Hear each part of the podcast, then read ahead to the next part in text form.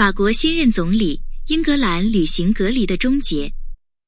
大家好，二零二零年七月四日简讯：法国总理爱德华·菲利普 （Edouard Philippe） 辞职，总统马克龙 （Emmanuel Macron） 的政党进行了改组。此前，他的政党 La République En March 在上周末的地方选举中表现不佳，未能赢得一个法国大城市，许多人跌入了绿党。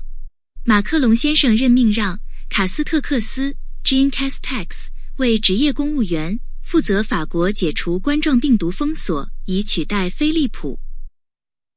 内森·罗 （Nathan Law） 是香港最著名的民主运动人士之一，逃离了香港。罗先生在一个未透露地点的谈话中说，他有着被中国当局根据本周颁布的国家安全法逮捕的危险。与此同时，中国任命了以严厉管控抗议活动而闻名的中共官员郑延雄来监督这项法律的执行。随着新冠病毒大流行恶化，卫生官员敦促美国人缩减庆祝七月四日的计划。在过去的两周中，新病例增加了百分之九十。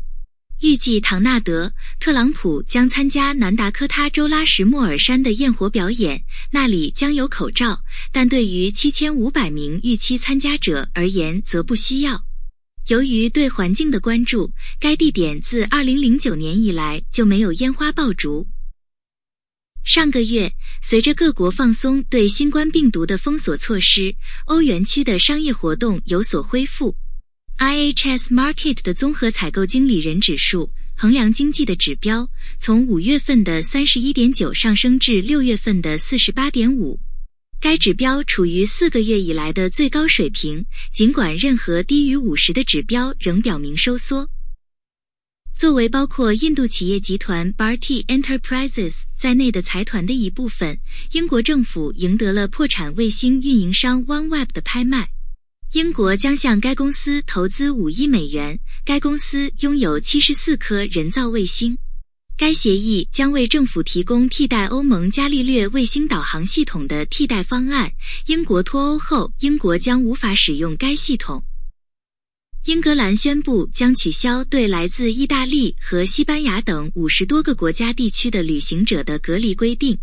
在许多其他国家取消限制之后，六月初实行了限制措施，要求从国外来的任何人必须隔离两个星期。